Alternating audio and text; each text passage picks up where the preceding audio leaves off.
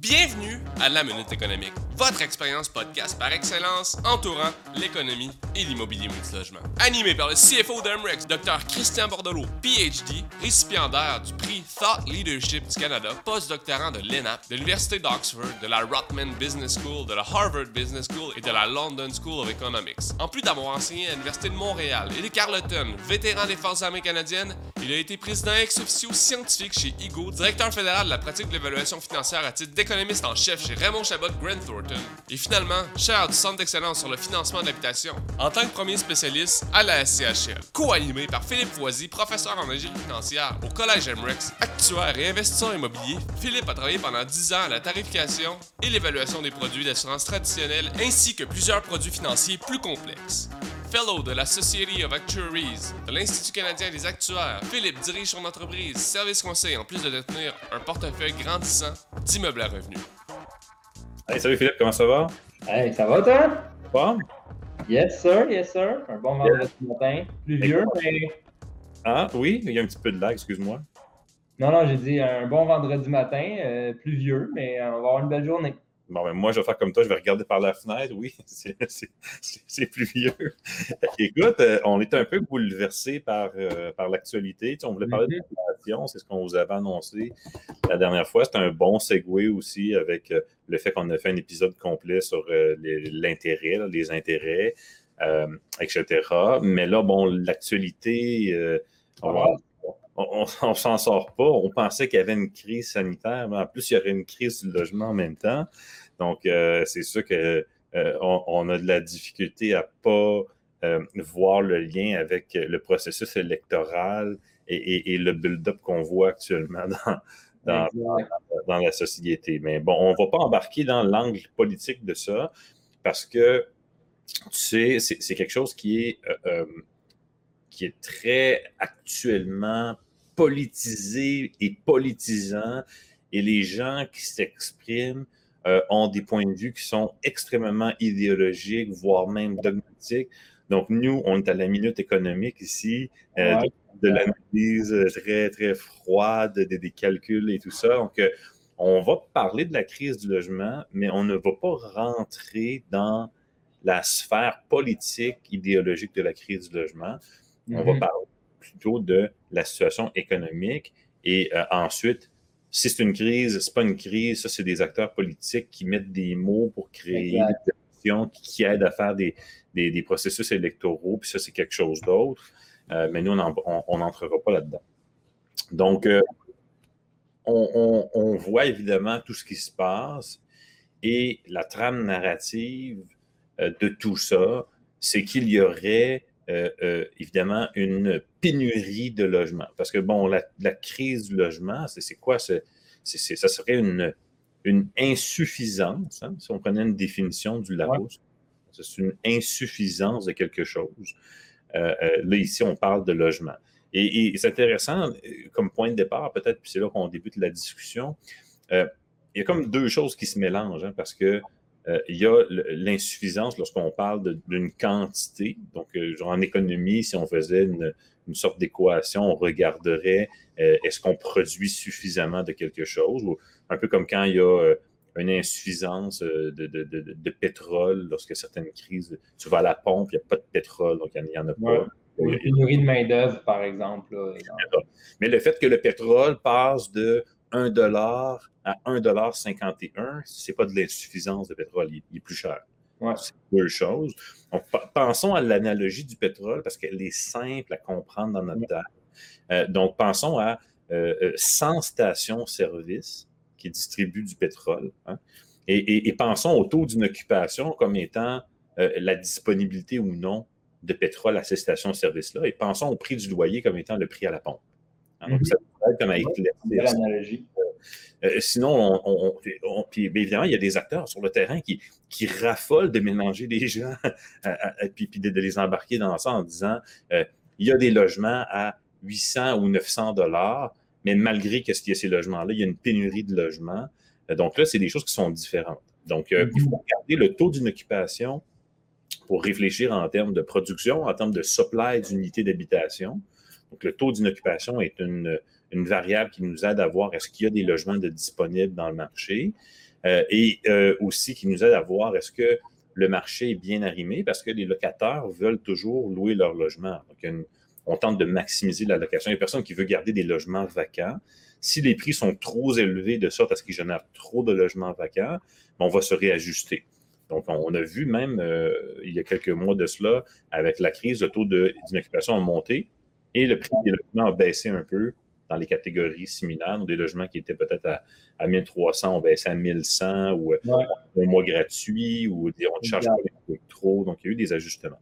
Donc, le marché fonctionne. On les a vus, les ajustements. Les ajustements sont arrivés très rapidement. on parle de, le, mois de mars, la crise. Euh, juillet, on commence déjà à se réajuster. Donc, ça a été quand même vite. Exact.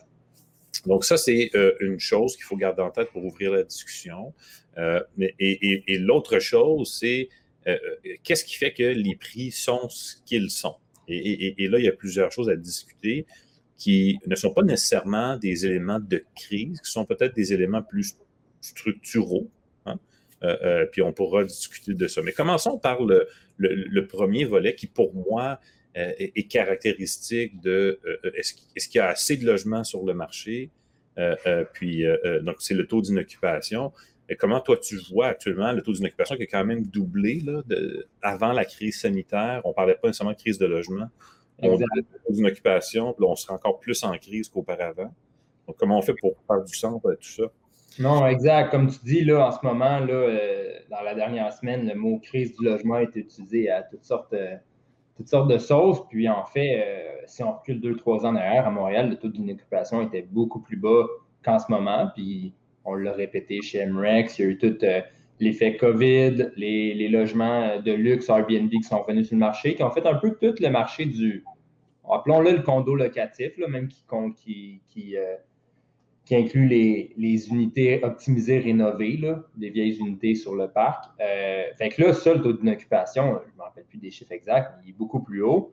Après ça, il y a les autres unités que, les prix ont monté, puis peut-être que les unités comme plus vieilles, plus abordables, on va utiliser le terme abordable ou moins cher, euh, que sûrement. Là, c'est sûr qu'on voit une segmentation de ces choses-là, mais ensuite, euh, le taux d'inoccupation, il est quand même mieux, euh, mieux, étant un peu plus élevé en termes de mieux dans un contexte de crise de logement là, euh, que là, peut-être deux, trois ans. C'est, c'est vraiment juste que là, il y a toutes sortes. En tout cas, c'est là que justement, on va vouloir rester économie.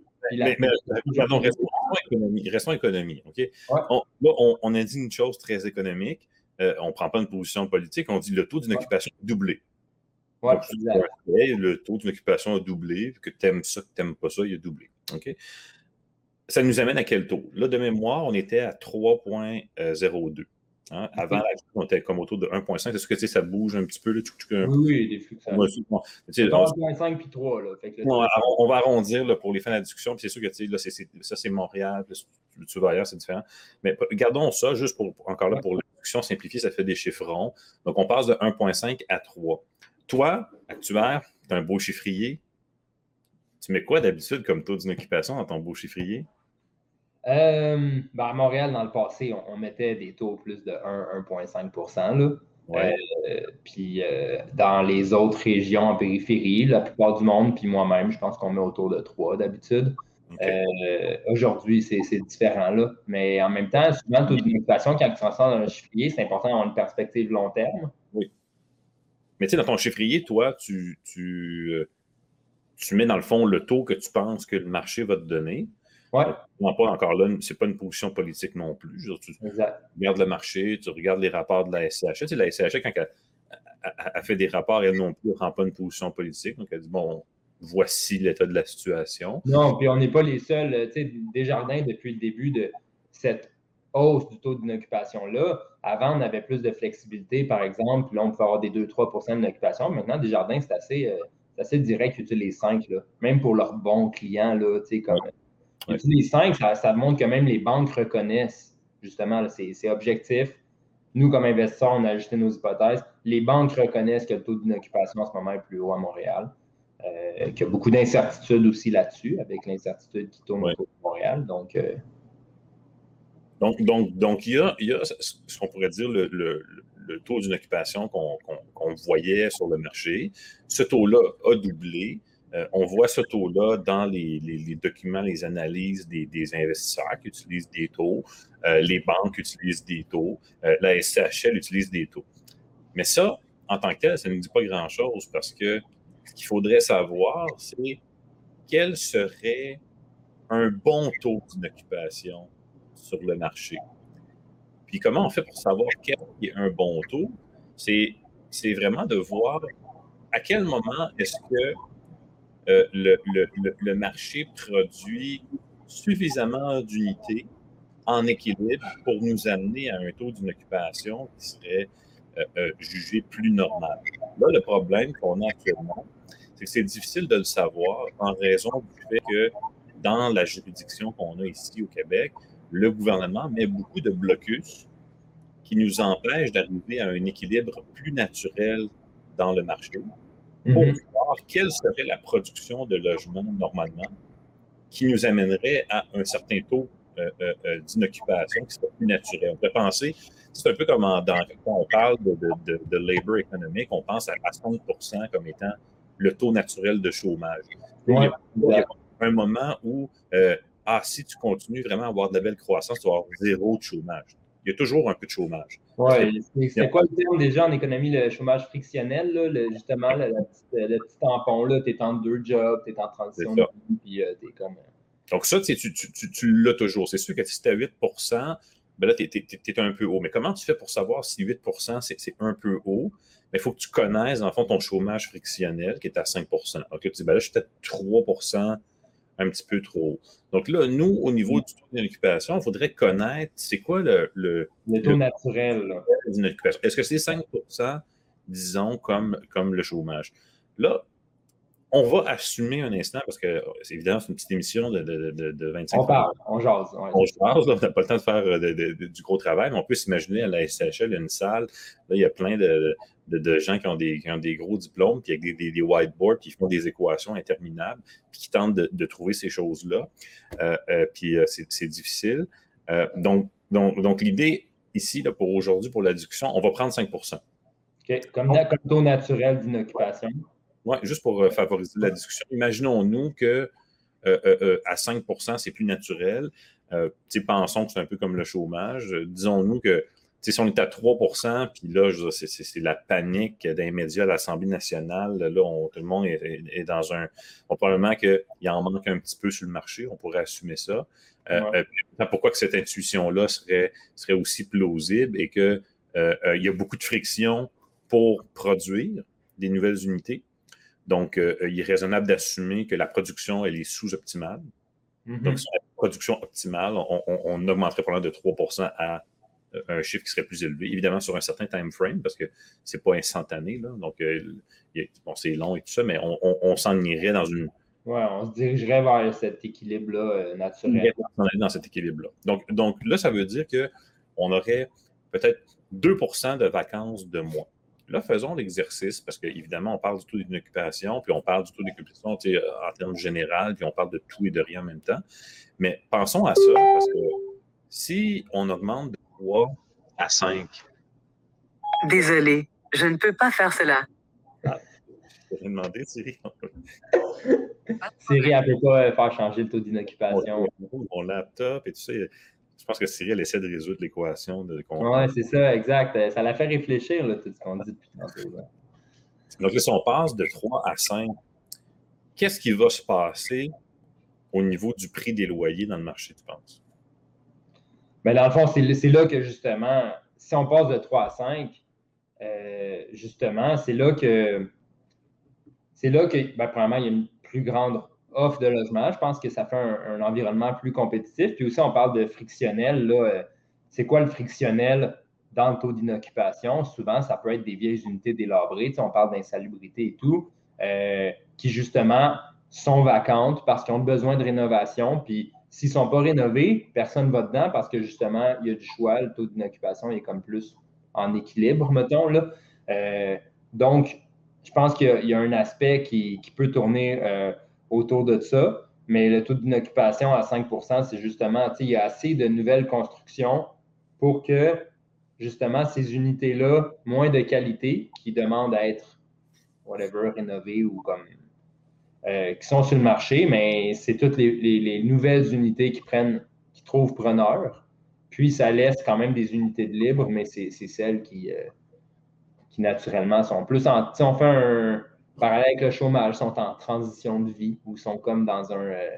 Euh, ça, c'est un des aspects que, que je vois quand même, mais avec un taux d'inoccupation plus autour de l'équilibre, c'est sûr que quelqu'un qui ne se trouve pas un logement, ça ne devrait pas nécessairement arriver. Puis là, il y a les notions de segmentation dans le marché, d'abordabilité. Euh, on pourrait splitter le taux d'inoccupation en du high-end, du mid et du low aussi. Là. Euh, mais en bref, un taux d'inoccupation plus haut fait que quelqu'un qui cherche un logement, il y a 5% du marché qui est libre pour le. Non, puis, tu sais, qu'est-ce qui arrive aussi dans, le taux d'inoccupation, c'est que lorsque euh, il devient très bas, euh, euh, donc là, il y a beaucoup de compétition pour une même unité.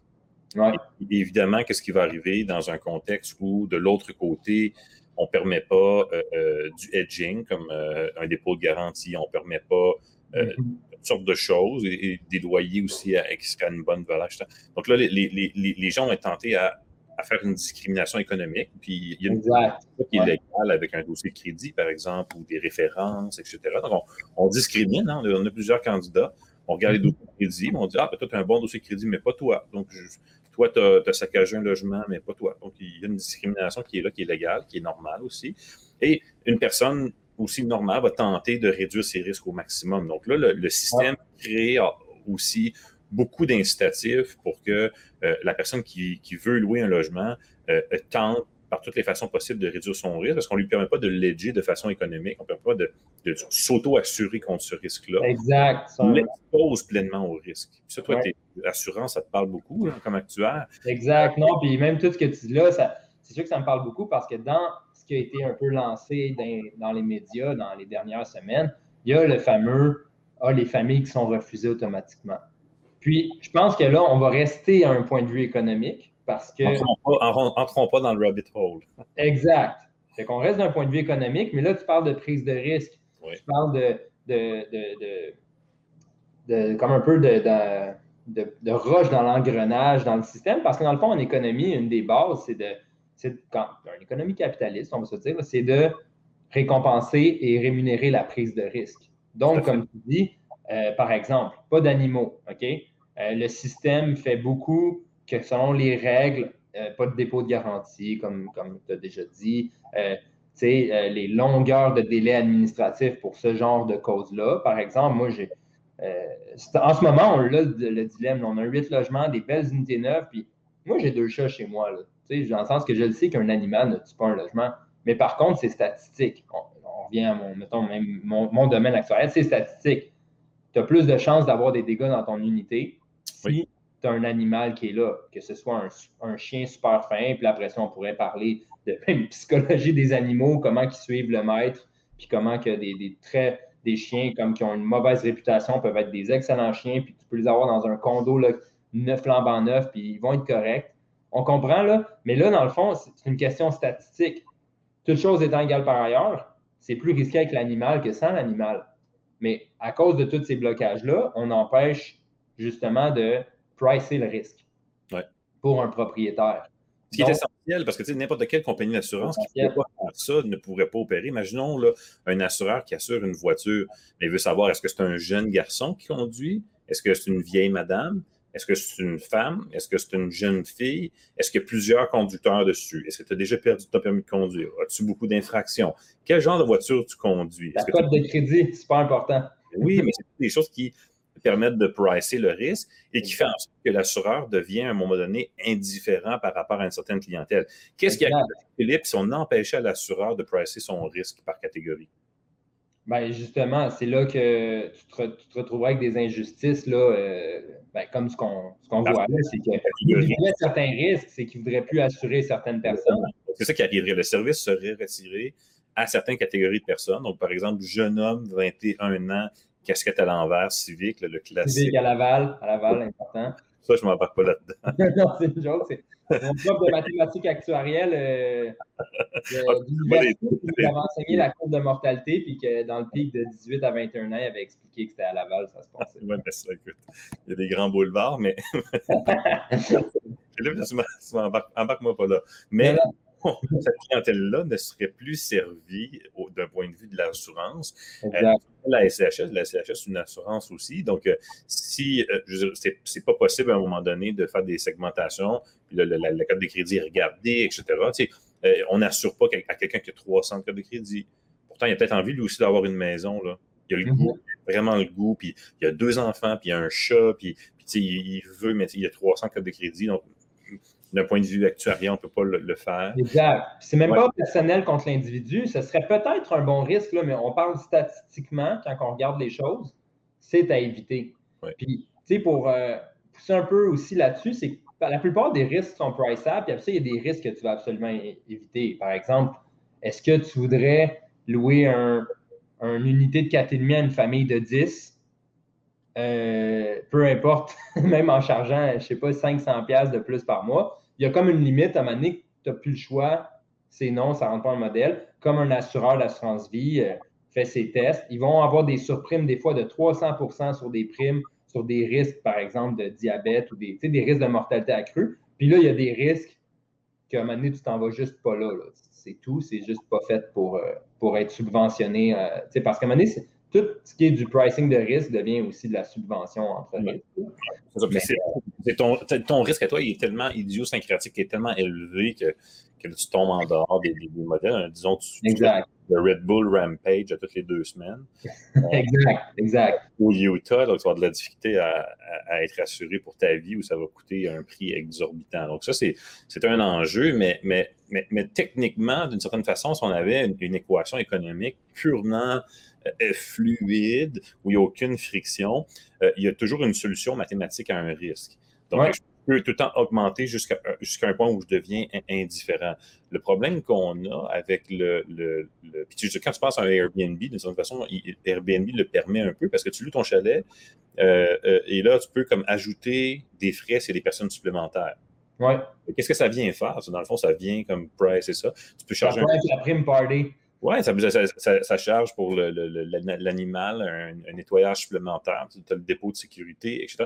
Qui fait que tu n'aimes pas vraiment ça qu'il y ait des chiens à ton chalet, mais le rendu à ce niveau-là, tu deviens indifférent. Tu te dis, bon, c'est bon pour moi. Peut-être tu fais une erreur de calcul, peut-être pas. Mais, la possibilité là. Là, le problème que tu as dans, ton logement, si tu acceptais, par exemple, la famille de, de 10 dans ton 4,5, là, évidemment, tu t'imagines le, le le, niveau d'usure qui va augmenter. Puis, tu sais, ce n'est pas un jugement euh, politique ou social. Euh, non, on euh, reste purement dans l'objectif.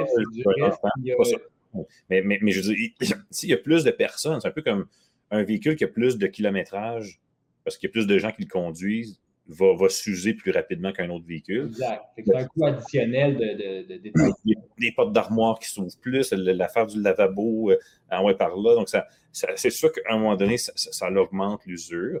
Et c'est normal, tu sais, cette famille-là n'a pas à se sentir mal non plus de, de vivre normalement. Puis c'est normal, les enfants. Tu sais, moi, mon gars, des fois, il ouvre la porte d'armoire, on va par là.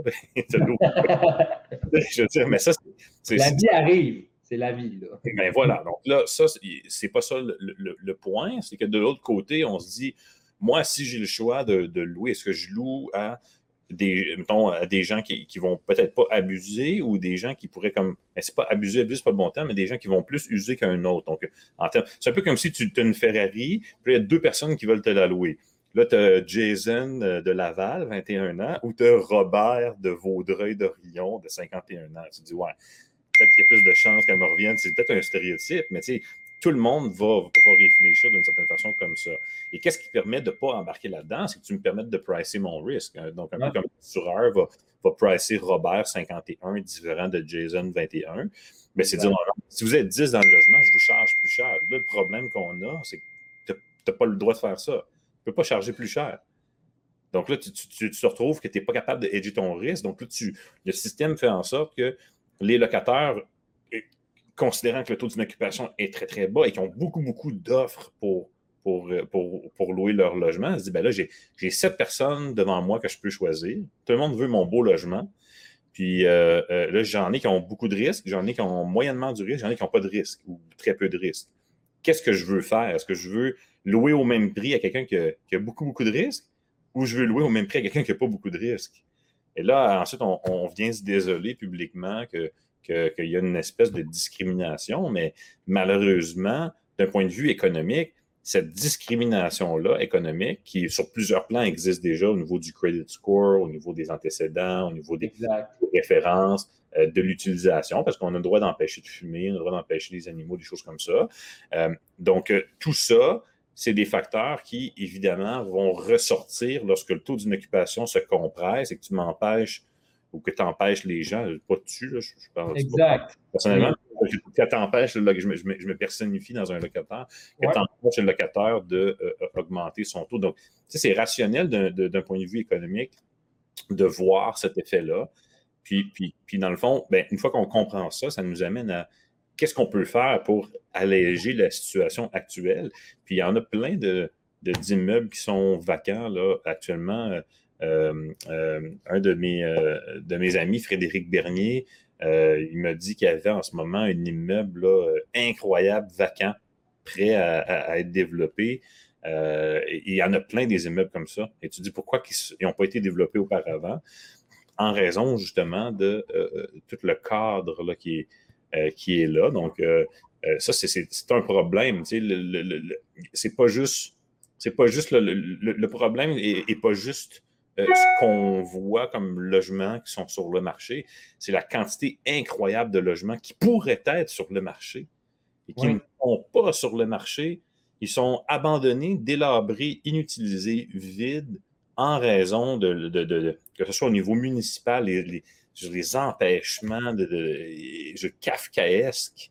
C'est incroyable, la lourdeur, la lourdeur administrative. et donc là, on dirait que avec l'ambiance actuelle de, de, pseudo-crise du logement, euh, ben là, on va alourdir encore plus euh, euh, la, bureaucratie au niveau municipal. On va épaissir ça. On va alourdir. Donc, encore plus de logements qui vont rester vacants, qui ne seront pas loués, parce qu'à un moment donné, il y a des. Il y a des propriétaires de ces appartements-là qui, ont très, très bien réussi dans leur vie, des boomers. ils sont en Floride en ce moment. Il n'y a pas de couvre-feu, pas de masque. Ils sont au restaurant, envoyés par là. Puis, il cash. Oui, et puis, tu sais, je veux dire, là, tu leur alourdis ça, puis ils sont comme, garde, moi, je, le laisse vacant, puis je vais attendre que, les administrations changent, puis que le monde, politiquement, ils reviennent à, découvrir un sens. Puis, euh, de toute façon, mon immeuble, il, il est là. Puis, il y a plein de plein, plein, plein d'immeubles comme ça qui sont vacants. C'est assez effrayant, euh, en fait. Et euh, euh, là, on va venir épaissir les règles. Là, à Québec, on veut empêcher encore plus les gens de pouvoir euh, faire des rénovations puis améliorer le parc locatif. Donc là, la désuétude du parc va se poursuivre. Donc, je pense qu'on ne va pas dans la bonne direction économique pour résoudre le problème qui est constitué par le fait qu'on n'a pas des incitatifs positifs dans le marché pour la création de nouvelles habités d'habitation, ce qui fait compresser le taux d'une occupation et qui engendre ensuite tous les autres effets. Donc, il faut qu'il y ait des incitatifs. À la fin de la journée, c'est le marché privé qui met en, œuvre les nouvelles unités d'habitation, qui rénove, qui prend des, immeubles vacants, qui les transforme en, belles unités. Ce n'est pas le gouvernement. Donc, soit on, laisse le privé faire ce qu'il est bon à faire, mettre des nouvelles euh, euh, unités sur le marché pour augmenter le, taux d'inoccupation, euh, puis changer un peu les, disons, les, règles du jeu sur le marché à ce niveau-là, au niveau de la recherche de logement, où on est condamné à voir ça se poursuivre. Et l'ajout de règles ne va pas faire augmenter la production d'unités locatives, particulièrement pas dans une vieille ville comme Montréal, où il y a un, parc qui est là. Donc, on n'est pas euh, à Saint-Jérôme où on peut faire du neuf à l'infini. On n'est pas à Belle. On parle beaucoup de Montréal, mais Montréal, c'est une vieille ville qui, est structurellement euh, euh, en plus, elle est sur une île. Euh, donc, on a ça. Et en même temps qu'on on a des, des, flux migratoires très élevés au Canada. Euh, dans les vers Montréal aussi. Ben oui, ben oui, mais dans les derniers cinq ans, c'est le presque plus élevé qu'on n'a jamais eu dans l'histoire du pays. donc, évidemment, ces gens-là, ben, ils vont vers les grands centres, que ce soit Vancouver, Toronto, Calgary, Ottawa, Montréal. et, contribue à faire augmenter la demande. Donc, la, demande augmente plus que jamais dans les dernières années. On passe de 300 à 500 000 nouveaux arrivants. Donc, la demande, elle, augmente. Et puis, on continue de mettre des contraintes hein, sur la production d'unités locatives. Et là, ensuite, on, est surpris que les, prix viennent d'augmenter, que le taux d'inoccupation diminue. Donc là, c'est ça qui est le problème actuellement dans le cours. C'est qu'on est un petit peu déconnecté de, de, la réalité économique là, qui, est sur le terrain et de ce qui se passe sur le terrain. La solution, c'est la production d'unités locatives. Il faut qu'il y en ait plus. On ne s'en sort pas. S'il n'y en a pas suffisamment, il y a de la compétition pour les unités, les prix vont monter au niveau des loyers, c'est normal. Puis ça, de toute façon, c'est un phénomène. On n'est pas habitué à ça ici, puis on, l'a vécu aussi avec le résidentiel, mais il faut s'habituer à, malheureusement, que les, prix vont augmenter dans les grands centres urbains. Lorsque j'étais jeune, j'écoutais l'émission Friends euh, euh, aux États-Unis. Il était. Moi, j'habitais à Québec dans ce temps-là, puis je ne comprenais pas comment ça se fait des adultes de 35 ans habitaient dans des microscopiques logements à New York, tout le monde ensemble. c'est quoi cette affaire-là? C'est comme ça, ça ne me parlait pas parce que euh, j'aimais beaucoup le show, mais comme je comprends pas, dans tous ces shows-là, de New-Yorkais ou. Oui, oui. Ils ont tout le temps 3-4 adultes en colocation, là, puis ils ont des chums là-dedans. Écoute, ils sont 6-7 dans l'appartement, puis tu ne comprends pas trop pourquoi. Mais c'est des grands centres qui eux sont en avance sur nous dans l'augmentation des loyers. Et l'augmentation des loyers, c'est fait plus rapidement que les salaires. Donc, à un moment donné, il faut faire de la colocation. Montréal s'en va dans cette direction-là parce que la population croît. Ce n'est pas quelque chose qui va changer à court terme. Donc, il faut aussi, malheureusement ou heureusement, accepter que c'est une métropole grandissante et qu'il y a de la compétition pour des loyers. Et comme toutes les autres grandes villes au monde, cette compétition-là, c'est en partie résolu parce qu'à un moment donné, les gens sont obligés de dire bon, on va faire une colocation, on va être plusieurs par appartement. Ça, ici, les Montréal ne sont pas encore prêts à accepter cette réalité-là. Mais d'un point de vue économique, elle est inéluctable et elle est survenue dans toutes les autres grandes métropoles de la planète. Exact. Je trouve ça intéressant ce que tu apportes là parce que c'est vraiment comme un processus de densité puis d'efficience naturelle économique. Euh, puis après ça, c'est que ça affecte le mode de vie. Puis comme être humain, souvent, on est, on est pris dans des habitudes. C'est là que ça devient difficile de changer. C'est là que la gestion du changement, puis ça, on le voit partout. le monde qui ont des, un job, euh, il y a des processus d'acquisition. Moi, j'étais chez Standard Life quand Manuvie a acheté Standard Life. C'est du changement, c'est de la friction. C'est, Là, tu étais dans un univers, puis là, ouf, c'est d'autres choses. Mais ça, c'est un peu la vie. Puis dans un processus économique comme ça, je trouve ça vraiment intéressant comme moi. On ramène à New York. C'est comme des, comme tu disais, en avance sur nous, mais c'est un processus naturel d'efficience et de densité Après ça, pas tout est parfait à New York. Pas tout est parfait nulle part. Puis il n'y a pas grand-chose de parfait sur la planète, en fait. Mais euh, je trouve ça vraiment intéressant comme point. Puis quelque chose aussi, tu sais, par rapport à ça, on parlait justement là, de l'état actuel. Puis on va se le dire, là, tu sais, oui, on, dit la solution, construire plus d'unités, ainsi de suite. Ça reste que l'environnement actuel, en anglais, on dit il est broken. Il y a de quoi qui ne marche pas. On peut tout arriver là. Puis souvent, c'est de reconnaître que ça fait des années que ça s'accumule. Tu sais, ça fait 30 ans au Québec que justement, le parc des péris, que, ces genres de, règles-là, euh, on parlait de, système économique qui régule les choses. Mais après ça, on voit tous les intervenants. on peut parler euh, du politique, on peut parler des propriétaires, on peut parler des locataires. En ce moment, toute l'attention politique est sur les propriétaires parce que justement, on ne rentrera pas dans cet aspect-là. Mais chacun, c'est tous des intervenants dans ce genre de mécanique économique-là. Puis là, avec les règles qu'on parle, les différents obstacles, puis c'est parce qu'en quelque part, on essaye, des fois, il y a peut-être des bonnes intentions, on essaie juste de réguler pour régler les choses, mais chacun des intervenants tire la couverte de son côté sans aucune euh, considération. il y a des gens qui disent Ah, les loyers sont trop chers, euh, les immeubles sont trop chers, puis euh, vous devriez louer à ces prix-là. Est-ce que tu l'achèterais, toi, ce bloc-là, pour louer à ce prix-là, puis pogner les pertes? il y a comme cette déconnexion de l'autre. Après ça, le propriétaire, lui, c'est profit, profit, profit, profit. C'est toujours une mentalité win-lose. OK? je pense, euh, euh, je pense qu'on avance dans minute économique, ce sera peut-être pour un, autre euh, épisode. Mais moi, je serais curieux de t'entendre un sur un peu l'économie traditionnelle, qui est juste mécanisme de marché, puis des fois qui tombe en win-lose, tu veux juste, ton but c'est de gagner, c'est comme une game, euh, versus la partie win-win que tu peux trouver un compromis de tout le monde, mais qui n'est pas non plus à, gauche du socialisme. Euh, c'est intéressant. Puis, tu sais, là, on parle de mesures concrètes là, pour régler, OK, pas la crise actuelle, mais de la situation. On va appeler ça une situation. Puis, euh, si je ne me trompe pas, dans ces réseaux sociaux, dernièrement, tu as, euh, ben, publié que tu avais soumis au devoir un peu un, un genre de mémo économique, analyse objective de la situation pour montrer un peu le point de vue qui n'est pas assez montré dans les médias aujourd'hui. Ça, as-tu un deux, trois minutes? Euh, c'est quelque chose que tu aimerais peut-être partager un peu? Ben là, on, a surfé un peu sur des, concepts. Là, c'est sûr que le, c'est un petit texte, le devoir, on n'a pas beaucoup d'espace. On a mis le mot, donc on ne peut pas regarder. Mais juste en général, vraiment euh, un survol. L'idée, c'est de, ramener ça dans des paramètres qui sont plus euh, rationnels, plus économiques. le, le point de départ est le suivant. S'il y a des hordes de gens qui veulent louer des appartements à 500, 600 et 700 dollars. Ouais. OK? S'il y a des hordes de gens qui recherchent cela, OK? Je fais une pause, j'ouvre une parenthèse. Imaginons-nous qu'on euh, est dans le secteur de l'industrie automobile.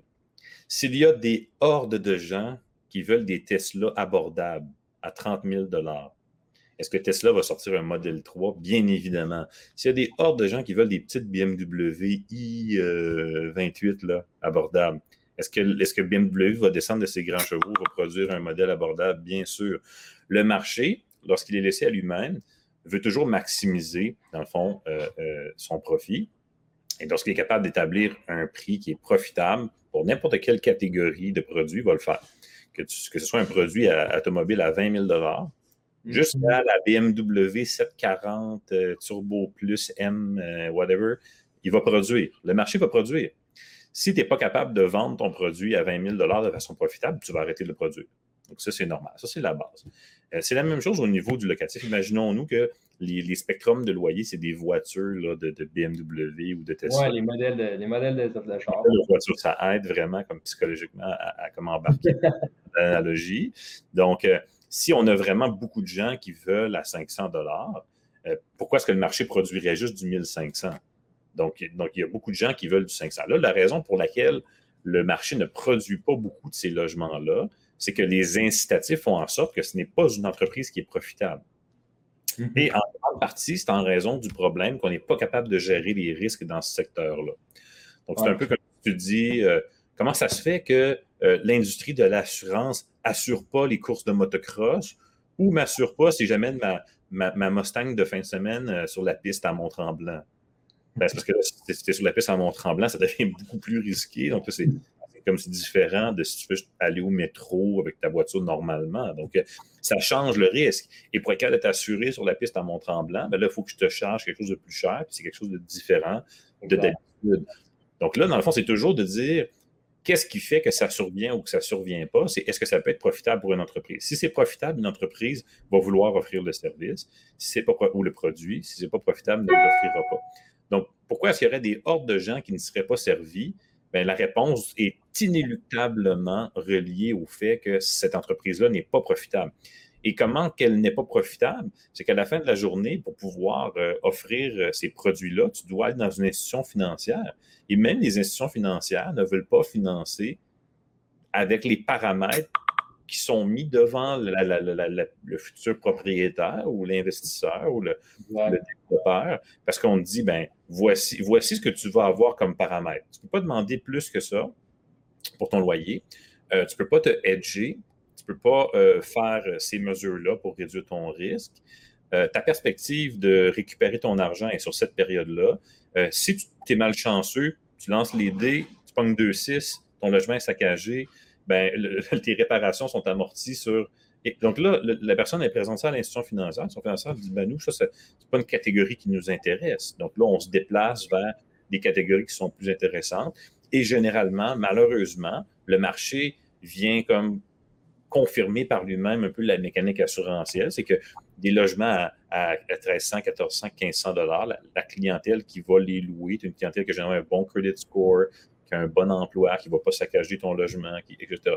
Donc, les, évidemment, il y a des exceptions à tout ça, mais la, la distribution normale de tout ça fait en sorte que ta courbe distribuée à 1500 engendre une entreprise qui est profitable versus à 500 ne l'est pas.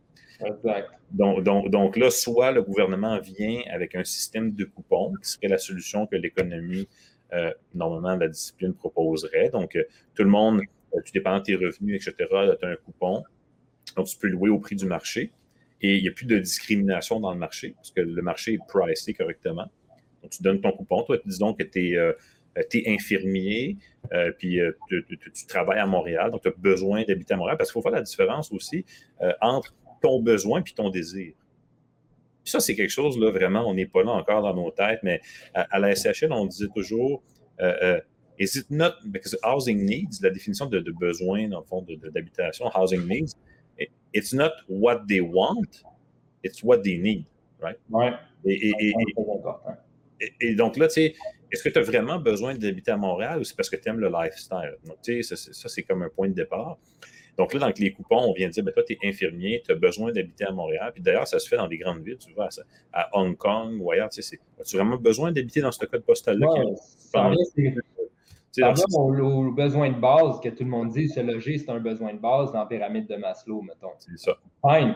Est-ce que se loger à Montréal sur le plateau, c'est un besoin. C'est un exemple. Tu as besoin d'être en face du café là, comme parce que toi, tu aimes ça, mais bon. Donc, c'est sûr que ça coûte plus cher parce que tout le monde aime ça. Donc, après ça, c'est quand tu viens pour te donner le coupon, ça force un peu cette réflexion. Ben, je vais te donner un coupon pour te subventionner, mais vas-tu vraiment? Puis ça, c'est pas quelque chose de révolutionnaire. La plupart des gens qui habitent dans des, euh, dans des unités qui sont subventionnées, bien, avant de pouvoir être subventionné, il faut que tu démontres ton besoin. Puis, il y a des rencontres, puis ils regardent. Es-tu vraiment. Est-ce que tu réponds? Bon, alors, exactement. Donc, ça, c'est la solution de faire le coupon. Ça permet de dire, ben, tout le monde peut s'approvisionner en logement au prix du marché. Le marché est indifférent. Et surtout, quelque chose de très intéressant qui va plaire à nos amis de Québec solidaire, ça augmente la mixité sociale. Mm-hmm. Ça, c'est très important. C'est qu'à partir du moment où tu viens avec cette solution-là, euh, le, locataire est indifférent de qui loue. Et là, il y a toutes sortes de, gens différents qui se rencontrent euh, à l'intérieur d'une unité d'habitation. Donc, il n'y a plus de, discrimination économique. Exact. Et, là, tu sais, Joanne, qui peut-être n'aurait pas eu la chance de rencontrer Martin dans, dans cet immeuble-là, là, ses enfants jouent ensemble. Puis, il y a quelqu'un qui est préposé aux bénéficiaires, l'autre est peut-être euh, un jeune pneumologue. Puis, ça, discute, etc. Donc, euh, c'est très, bon. Ça, c'est des, les, sciences sociales ont, ont regardé ça, puis c'est très, très bon. Donc, ça vient, euh, ça vient je pense, éclairer un peu le débat. Et puis, euh, il faut, je pense qu'il faut vraiment accepter le fait que euh, la situation, est différente. Puis, je, nous laisserai sur un dernier point qu'on n'a pas abordé, qui est le transport. Parce que une des, des, grandes variables qui engendre le désir ou le besoin d'habiter dans un endroit qui vit une forte densification, c'est les problèmes de transport. Donc, je dis les problèmes de transport. Parce que si tu regardes euh, euh, différentes euh, municipalités, différentes villes, tu peux assez facilement estimer la, croissance du coût de la vie ou dans les centres basé sur la fluidité du transport. Et le désir des gens d'habiter au centre est très affecté. Puis la plupart des gens vont connaître Québec-Montréal. C'est facile. Tu prends Québec. Québec a dans, toute la, ville de Québec, mais je pense même dans, le, Canada, c'est la ville où il y a le plus de kilomètres d'autoroute par habitant. Donc, quand tu es à Québec, là, hormis que les gens à Québec qui n'ont pas beaucoup voyagé vont penser qu'il y a beaucoup de trafic à Québec, mais il n'y en a pas. Là. Euh, euh, ça aussi, c'est subjectif. Mais tu tu te déplaces à Québec, c'est comme un, un tapis magique. Tu pars de tu t'en vas au centre-ville faire tes marchés, euh, tes courses au marché là-bas. Puis là, tu t'en vas à, l'île d'Orléans chercher du jus de pomme, puis tu reviens. C'est comme, c'est incroyable. Et là, tu arrives à Montréal, puis tu as de la difficulté à sortir de l'île pour aller faire de la bicyclette à Bromont. Donc là, c'est comme des choses qui sont différentes. tout ça, ça va, ça va structurer le désir que tu vas avoir de vivre au centre, parce qu'à un moment donné, le trafic est lourd. puis tu es tanné, puis tu te dis, bon, qu'est-ce que je fais? Est-ce que je fais deux heures de, transport ou j'habite au centre? Et, pour ne pas faire deux heures de transport, je suis prêt à payer combien de plus? Donc là, il y a un trade-off qui se fait. Oui, exact. Tout est naturel économiquement aussi. Oui, tout à fait. Puis ça, ça, se prédit. Hein. Il y a des, des modes empiriquement. Puis souvent, ces modèles-là, tu peux voir, tu sais, euh, le kilomètre supplémentaire à Montréal, euh, ajusté avec la population, va être le même qu'à Paris, qu'à Berlin, qu'à Los Angeles. Tu sais, les gens au Québec ne sont pas extraordinaires, sont comme tous les autres ailleurs. Donc, c'est vraiment et, et, tu peux mesurer puis voir. Tu sais. et, dans, dans l'habitation résidentielle, étant donné la structure contextuelle de l'habitation, euh, tu es plus dans un système où it's drive until you can afford. Hein. Donc, euh, je veux dire, si tu es capable d'acheter à Blainville, ben, tu continues deux sorties puis tu vas à Mirabel. exact. Toi, tu sais qu'est-ce que tu veux, donc là, tu, conduis jusqu'à temps que tu y arrives. Là, dans le locatif, dans le, urbain densifié, ben là, tu n'as pas cette possibilité-là d'aller plus loin parce que tu es déjà au cœur. Donc là, tu dois accepter le trade-off. Est-ce que tu veux habiter au cœur dans un appartement à 1500 ou tu préfères payer 1500 pour une maison qui t'appartient à Mirabel? Là, c'est un choix. Là, je veux dire, il n'y a pas personne non plus qui te force euh, à habiter sur le plateau Mont-Royal. Toi, tu fais ce choix-là parce que tu ne veux pas faire deux heures de transport. Mais ça reste un choix. Moi, j'ai un, oncle que lui, ça fait 20 ans qu'il fait ça. Puis euh, lui, il a, fait un choix de vie que ses enfants allaient grandir à Mascouche. Puis euh, ils sont tous rendus des adultes maintenant. Puis ils ont des beaux enfants, puis ils sont contents. Puis sa vie est belle, puis c'est son choix à lui. Puis euh, c'est pas bien ou mal, c'est un choix. Un choix oui. Donc là, il faut arrêter aussi de, de se victimiser dans ça, hein, parce que ça, on est très, très bon là-dedans. Il faut arrêter de se victimiser puis dire écoute, moi, c'est un choix que je fais, puis ce choix-là me coûte ça. Je ne suis pas obligé de le prendre. Je peux aller ailleurs, je peux me transporter. Et, c'est là que je viens connecter ma boucle avec les problèmes de transport. C'est qu'une partie de la solution au prix, parce que comme le problème de transport fait en sorte qu'il y a beaucoup de gens qui veulent rester dans le centre à cause du transport, ça fait monter les prix. Si tu viens aider à la fluidité du transport, tu viens enlever de la pression. Exact. La chose, on dirait. Cette théorie-là, qui est une théorie que je vulgarise extrêmement grossièrement, et les besoins de l'émission, euh, tu peux voir l'équation, puis il y a la petite variable comme temps de transport. Et, euh, il y a eu beaucoup de débats à savoir qu'est-ce qui allait se passer avec la COVID, parce que soudainement, tu n'as comme plus besoin d'aller comme travailler au centre. Donc, qu'est-ce qui va se passer dans l'équation? Et comme prévu, une grande partie des gens ont fait comme Ah, ben moi, j'ai plus besoin d'être au centre, mais là, je m'en vais me relocaliser maintenant. Exact. je ne suis plus prêt à payer, dans le fond, la, prime d'être au centre lorsque je n'ai plus d'obligation d'y être. Donc, tu sais, dans mon discours, on n'est jamais en dissonance lorsqu'on est sain d'esprit. Donc, on va se dire Ah oui, il y a des croissants chauds au coin de la rue, puis le latte est vraiment bon, c'est pour ça que je paye 1750. Euh, parce que je vais aller chercher un bagel chaud le matin. Mais tu sais, quand tu n'as plus besoin, ben, comme beaucoup de gens, tu te dis, ben, tu vas chez Costco, tu les mets dans le toaster, puis ils sont chauds, ça prend deux minutes. Là, Donc, il y, a comme un ajustement aussi exact, qui s'opère. Puis ça, tout le monde disait, non, non, non, ça ne va pas arriver. La COVID, elle arrive. Et là, c'est la preuve vraiment que le Oui, ça, ça, confirme les modèles mathématiques. Puis, tu sais, on, on va sûrement closer l'émission mais euh, moi, je, peux dire, je trouve ça vraiment intéressant, les différentes tangentes. On vraiment peut-être des sujets pour des prochaines minutes économiques. C'est même les, sciences au niveau urbanisme, économie de l'urbanisme, tout ce que tu parles par rapport aux villes. Et que justement, tu sais, puis moi, étant mathématicien un peu de formation, je le sais que la plupart des phénomènes qu'on observe peuvent fitter dans une distribution mathématique. OK? C'est des statistiques, on regarde comment ça se comporte, puis on essaie de fitter qui va répliquer ces choses-là. Fait que, en tout cas, super intéressant. Puis je trouve une discussion comme ça, personnellement, je pense que c'est ce qu'on a le plus besoin d'avoir en ce moment dans le débat actuel. Parce que là, on parle juste justement très politisé, très ça, ça, ça. Mais après ça, une discussion plus objective, économique, humaine aussi, parce que l'économie, une chose, tu as, la théorie, tu as la pratique, tu as tout ça qui se mêle.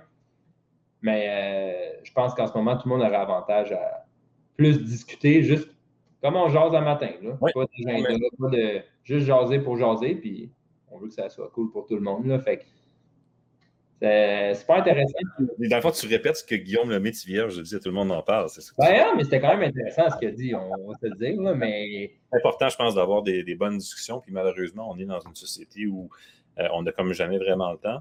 Puis on verra bien si le, devoir a le courage de publier ça pour faire changer. Merci Philippe Foisy d'avoir été là aujourd'hui.